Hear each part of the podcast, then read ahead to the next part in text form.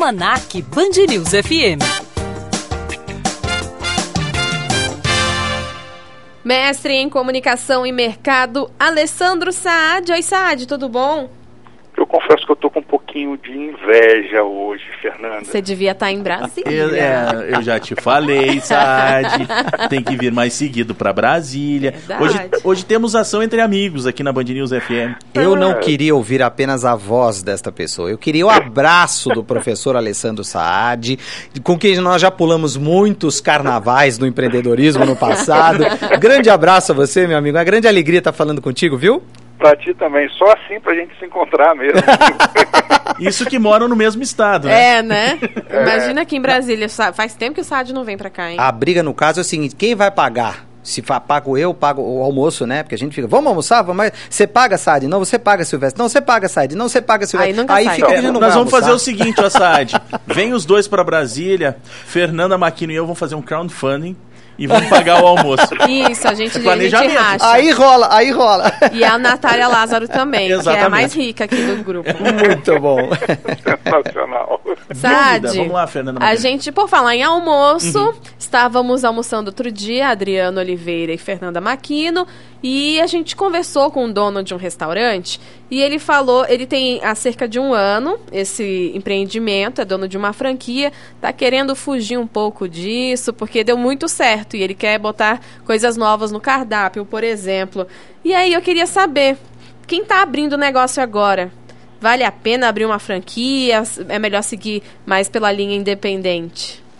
Então, essa, essa é uma pergunta, na verdade, é uma pegadinha, né, Fernanda? Porque a, a, resposta é sim e não. Hum. Ah, se ele já tem experiência, se ele já teve outros negócios, se ele é um cara que sabe controlar bem a, a, o negócio, é um cara bom de gestão, não, não só da operação, mas também financeira, pegando carona que o professor Marcos Silvestre está aí com vocês, ele pode até se aventurar sozinho ele vai ter mais flexibilidade, ele vai poder fazer o que ele quiser, ele vai poder uh, testar coisas novas e tal, mas também o risco é todo dele.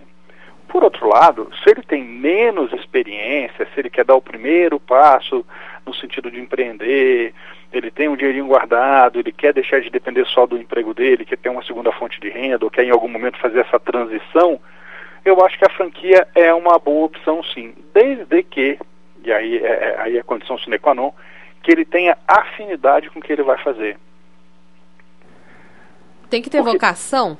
É, vocação sim, mas mais que vocação, ele tem que ter afinidade com o segmento que ele escolheu trabalhar. Porque se ele vai escolher a franquia só porque é a franquia da moda, que está todo mundo fazendo e porque está dando dinheiro, não sei o quê, isso não é garantia de, de, de sucesso. A grande maioria da reclamação dos empreendedores insatisfeitos com franquias, claro, tirando aquelas franquias que uh, não tem estrutura e franquearam cedo demais, tá? mas as franquias que na grande maioria das vezes as pessoas falam bem e um ou outro não está gostando, é porque ele não tem aderência àquele segmento. Então ele, ele não gosta, do, por exemplo, de, de comida, de cozinhar, de, de controlar essa, esse mix complicado, que é um negócio extremamente perecível, de giro rápido e tal, que é restaurante ou lanchonete. Ele vai ficar frustrado. Talvez um negócio que tenha menos risco seja roupa, que o ciclo é mais longo, não tem que fazer compra todo dia, não tem que, não é perecível e tal, mas pô, uma roupa é perecível porque tem a moda, a moda passa, mas o ciclo é mais longo. Mas se ele gosta de então assim, nesse sentido ele tem que buscar algo que ele tenha afinidade com, com o segmento. É, é meio caminho andado para dar certo. É, o professor Alessandro falando aí de cátedra, ele que entende profundamente dessa, dessa coisa toda, desse desafio todo do empreendedorismo, acho que realmente falou uma coisa essencial, essa coisa da afinidade, né? É, recentemente, um, um, jovem veio me procurar, ele, ah, mas, é, professor, é, é, bacana eu colocar um food truck, né? Que agora estava é, agora a, a, a febre do food truck. Eu disse assim, qual é a principal motivação para você colocar o tal do, uh, do food truck? Para você empresariar usando um food truck? Ele disse para mim, não, sabe o que, que é? Eu venho do interior. E lá na minha cidade, é, onde eu morei, passei toda a minha infância e a minha juventude, depois que eu fui para a capital, é, eu tinha um tio que tinha um, um, uma lanchonete que era um trailer adaptado. E eu vivi boa parte da minha infância e da minha juventude naquele trailer e eu queria proporcionar a mesma experiência para outras pessoas. Hoje, no modelo mais moderno, no modelo diferente, eu falei: você tem aí uma afinidade que eu acho que em cima dela você pode construir um, um caso de empreendedorismo bacana. Então, realmente, essa coisa da afinidade pode ser decisivo entre o sucesso ou o fracasso no, no projeto empreendedor. E, e, e, nessa linha, pegando carona no seu food truck, Marcos, é, há, há, duas semanas atrás eu levei os meus alunos do MBA de empreendedorismo para fazer uma aula lá. A gente estava falando de como tirar a ideia do papel e transformar no negócio. Uau! E eu falei, ó, cada um vai almoçar num food truck e a gente fez um questionário prévio para ele entrevistar o dono do, do, do, do caminhão e saber quais as principais dificuldades da ideia até o negócio virar e depois que estava operando, quais os principais dores de cabeça e tal. Até porque é um negócio muito novo, recém-regulamentado, está fresquinho para a gente aprender, né? Sem dúvida. E, e, e aí o que eles estavam falando, na grande maioria das vezes, é todos nós já tínhamos experiência como donos ou de restaurantes ou de lanchonetes, então foi muito mais fácil fazer essa transição. Na verdade, certo. isso para nós é um downsizing. A gente está diminuindo o tamanho de tudo para tornar isso mais viável. E aí a gente foi fazer uma pesquisa e nasceu assim, né? Nasceu na grande crise americana, na década passada, onde o preço dos aluguéis estava proibitivo para restaurante, lanchonete e tal, e esses donos de estabelecimentos foram buscar exatamente nos caminhões essa solução de não ter o custo do aluguel, mas conseguir fornecer uma comida bacana, diferente, uh, de, um, de uma outra forma.